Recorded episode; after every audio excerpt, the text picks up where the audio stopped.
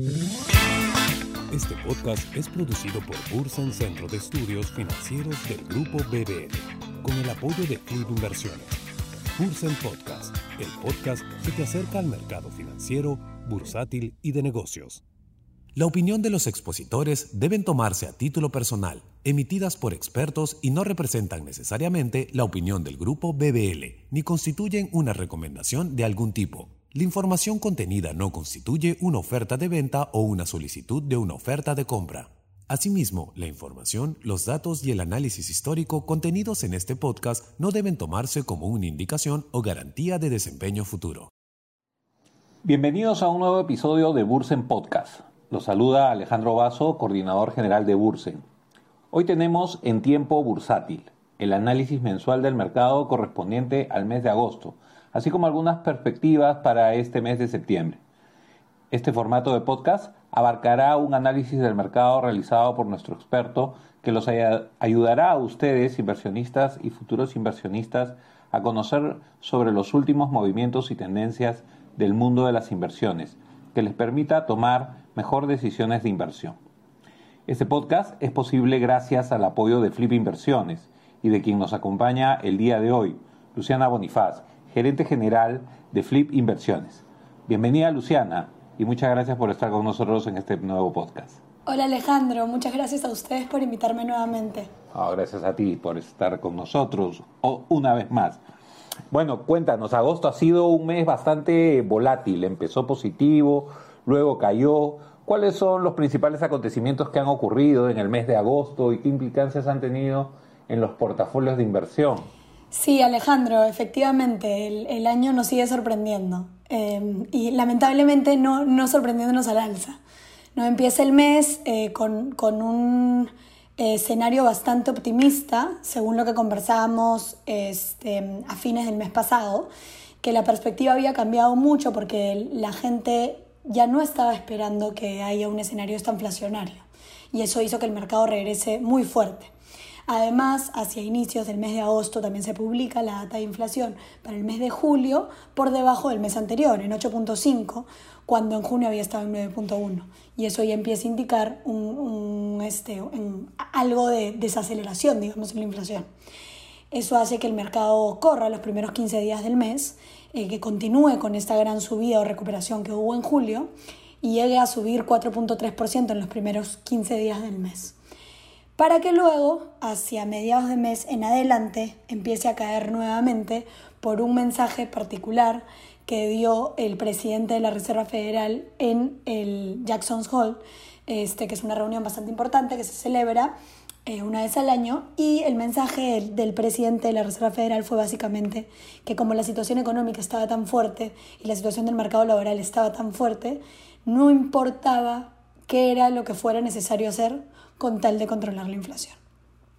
Este es un mensaje que queda muy, eh, muy preocupante, digamos, para los inversionistas, porque queda claro que el presidente de la Reserva Federal y en general los directivos de la Reserva Federal van a seguir subiendo tasas de interés sin importar necesariamente que eso pueda generar algún tipo de impacto o desaceleración en el consumo y la inversión, tanto de las familias como de las empresas.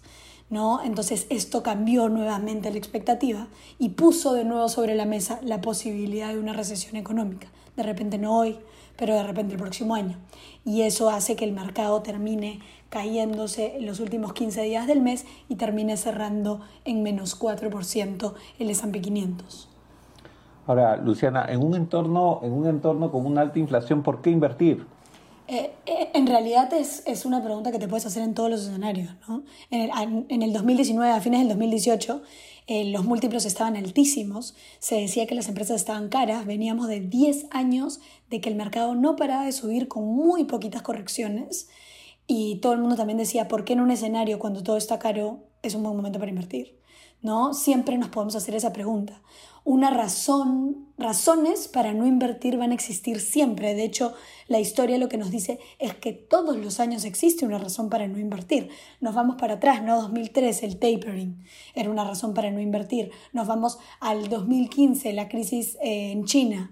No, otra razón para no invertir. En su momento la, la guerra de Corea del Norte, otra razón para no invertir.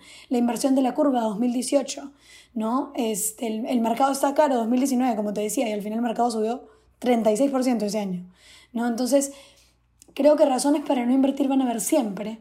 Em, creo que tenemos que mirar un poquito más allá de. Y efectivamente, un escenario inflacionario como el que no vivíamos hace tiempo sí, sí pone en una situación bastante complicada el mercado de acciones y de bonos, lo que hace bastante particular este escenario y este año en el mundo de inversiones. Pero eso no significa que no sea un buen momento para invertir, porque uno no debe invertir para el corto plazo, ni para cuándo va a ganar en dos, tres meses o en un año, sino que debería de ser por el resto de su vida. Esto debería ser un hábito, ¿no? De hecho, hoy es un mejor momento para invertir que hace un año, en todo caso. Ok, entonces, ¿cuáles son las acciones que recomendarías que debemos tomar ante el escenario actual y por qué? Sí, de hecho, eh, y probablemente de repente lo, repetimos bastante, pero es muy importante tenerlo en cuenta. Eh, cuando uno invierte, uno de los primeros factores que tiene que tomar en cuenta es entender el riesgo al que se está exponiendo uno. ¿Por qué? Porque el día de mañana uno no entiende el riesgo que se está exponiendo, las cosas salen mal, como ahorita, como este año que todo se está cayendo y tú te caes más de lo que esperabas y probablemente tomes una mala decisión de inversión. Entonces, siempre entender el riesgo al que te estás exponiendo. No invertir por invertir, no invertir porque está de moda, invertir porque quieres hacer crecer tu dinero en el tiempo. Y para eso la manera en la que nosotros recomendamos hacerlo es siempre en el mercado más eficiente y seguro del mundo, que es el de Estados Unidos. ¿Y por qué, por qué es que lo recomendamos así? Porque al final lo que nosotros buscamos es que en estos momentos malos, que van a haber siempre, porque caídas como estas, y ya lo hemos conversado, pasan en promedio cada siete años. Entonces, escenarios como estos van a haber siempre. Lo que uno tiene que buscar siempre es en escenarios como estos caerse menos. ¿Para qué? Porque la vida, el mundo y las personas somos relativas, miramos siempre hacia los costados y estamos constantemente viendo qué está pasando alrededor.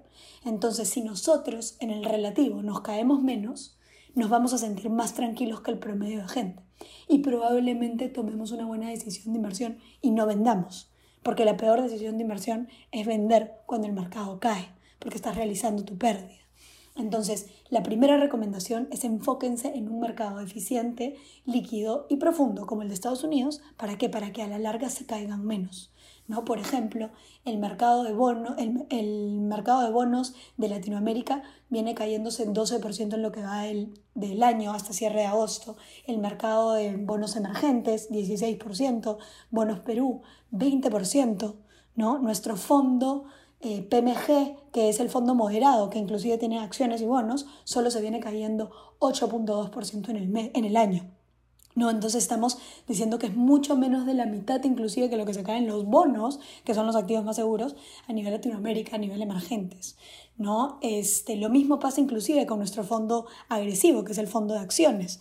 Nosotros nos caemos en lo que va del año solo 13% versus las acciones de Estados Unidos en total, que se están cayendo cerca de 16%, versus las acciones de emergentes, que se están cayendo cerca de 19%, y versus las acciones de Europa, que están cayendo cerca de 26%. ¿no? Entonces, al final, ¿qué pasa cuando uno se cae menos? Es que no vende, porque no se asusta tanto como el resto.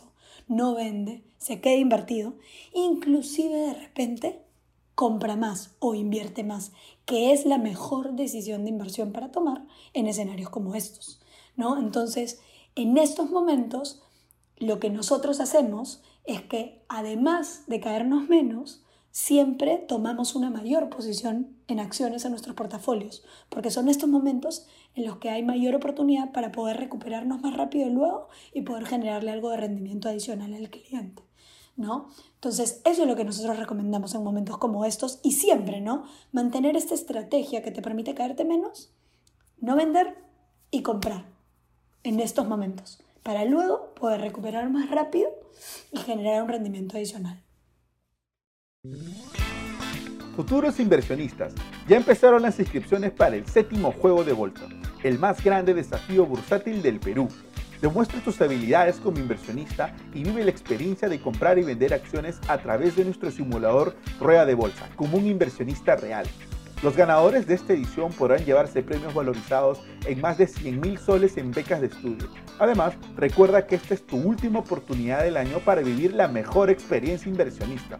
Así que participa en el séptimo juego de bolsa y desarrolla tus conocimientos bursátiles con Bursen y la BBL. Reúne a tu equipo o participa de forma individual y gana. Bueno, entonces yo siempre, siempre comentamos que esta es la pregunta difícil, ¿no? ¿Cuáles serían tus perspectivas para lo que queda este mes de septiembre para el mercado, Luciana? Esta pregunta nos encanta, ¿no, Alejandro? Es difícil de saber, pero mm, hay ciertos indicadores que nos ayudan a saber cómo va a terminar un poquito el mes. Y la semana pasada salió el dato de inflación del mes de agosto. Y este dato em, el, mercado esperaba, digamos, o la mayoría de personas esperaban, que ya salga em, desacelerado, digamos, que continúe la desaceleración para demostrar que efectivamente la economía se estaba enfriando. ¿no? Eh, y al final, efectivamente, el dato de inflación total salió por debajo del mes pasado, por ende continúa la desaceleración en el dato de inflación total, de hecho salió por debajo de lo esperado, pero el dato de inflación core, que es este dato que excluye alimentos y energía, que son los factores que no dependen de la economía, por ende esta inflación eh, refleja netamente la demanda interna de la economía, salió por encima del mes pasado. Por debajo de lo esperado, pero por encima del mes pasado y ya venía desacelerándose. No sé si te acuerdas Alejandro, pero lo comentábamos desde abril, desde mayo de este año, comentábamos cómo venía desacelerándose este dato desde marzo. ¿No? Entonces ha, ha habido una nueva aceleración, principalmente por el lado de servicios, que es el otro lado de la economía que se ha demorado un poco más en reactivarse, que no es la parte de productos, de bienes, ¿no? sino es la parte de servicios la que está generando ahora esta nueva, digamos, inflación. Ese dato no ha sido muy bien visto por los inversionistas y efectivamente ese día el mercado se cayó cerca de 4% y ha sido la caída más grande diaria que ha habido desde junio del 2020, justamente porque cambia mucho la figura. Em, esto de lo que conversamos hace mucho tiempo, que es la capacidad que tiene el Banco Central de poder frenar el crecimiento en los precios, la inflación, sin generar un freno en la economía, es sobre lo que los inversionistas hoy en día especulan. Y hoy en día se pone la balanza más por el lado de la inflación porque nuevamente salió el dato un poco más acelerado y probablemente la Reserva Federal mañana o pasado, que da el veredicto final de qué van a hacer, es que van a seguir subiendo tasas de interés. Y eso es algo que a los inversionistas no les gusta porque implica mayor costo del dinero, por ende mayor, menor consumo y menor inversión. ¿no? Entonces, Probablemente septiembre todavía no sea un mes de claridad o de tranquilidad, a menos que de repente el miércoles el mensaje del presidente de la Reserva Federal sea un poco más amigable y no tan agresivo como fue el mes pasado con, el, con la reunión del Jackson Hole. Si efectivamente es un poco más amigable y comenta de que igual la economía se está enfriando independientemente del factor de, de los servicios, em, es probable que algo regrese al mercado. Ahora, la incertidumbre parte de que hay una pregunta que nadie puede resolver y es si la Reserva Federal efectivamente va a poder controlar la inflación sin generar un freno en la economía. ¿Esto qué genera? Esto genera opiniones muy diversas, muy diferentes, desde un lado y desde el otro.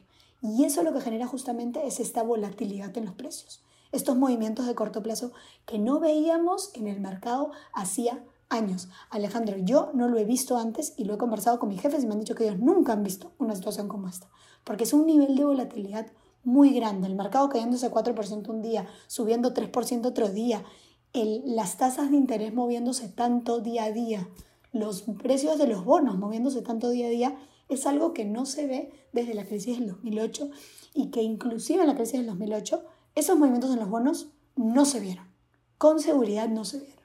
Entonces, esto lo que genera es un miedo, un miedo que hace muchos años que no teníamos y por ende lo que genera es que automáticamente todo el mundo venda y se salga.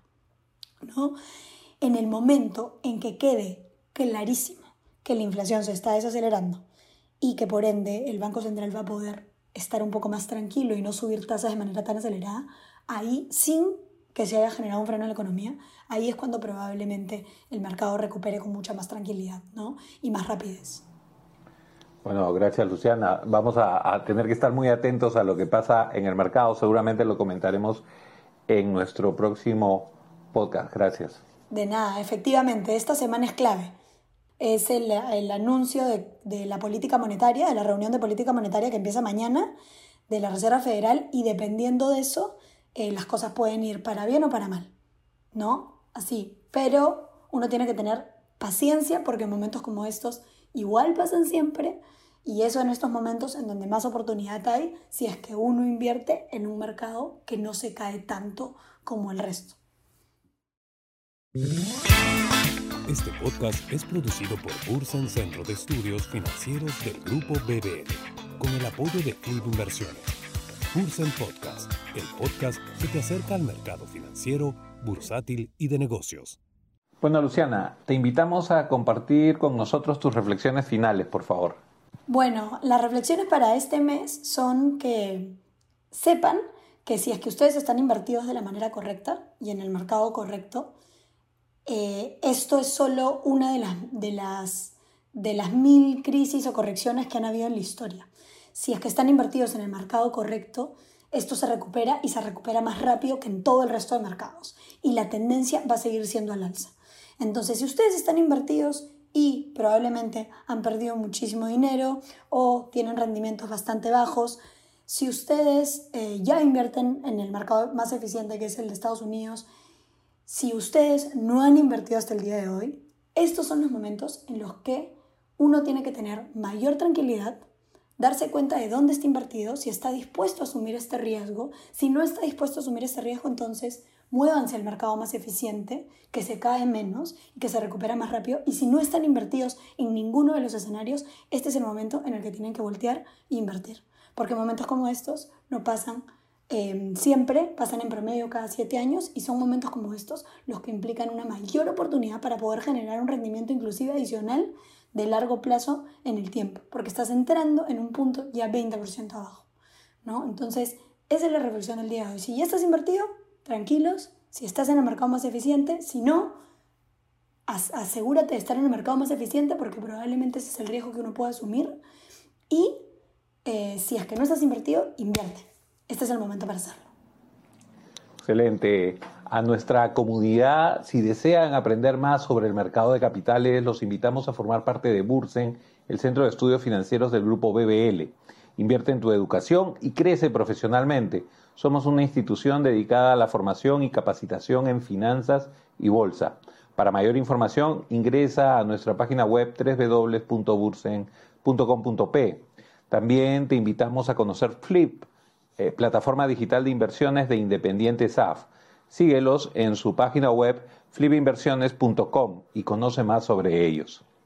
Luciana, muchas gracias por habernos acompañado en este nuevo episodio de Bursen Podcast y estamos seguros que va a ser de interés de todos nuestros oyentes y muchas gracias a nuestra comunidad de seguidores. Nos despedimos por hoy, no sin antes invitarlos a no perderse nuestro siguiente episodio de Bursen Podcast. Muchas gracias, Luciana. Gracias Alejandro, gracias a todos por escuchar. Nos vemos el próximo mes para comentar qué es lo que está pasando con el mercado. Excelente, vamos a estar pendientes de esa conversación que promete, que promete ser bien interesante. Gracias Luciana. Gracias a todos los seguidores también y hasta la próxima. Este podcast es producido por Bursen Centro de Estudios Financieros del Grupo BBL, con el apoyo de Club Inversiones.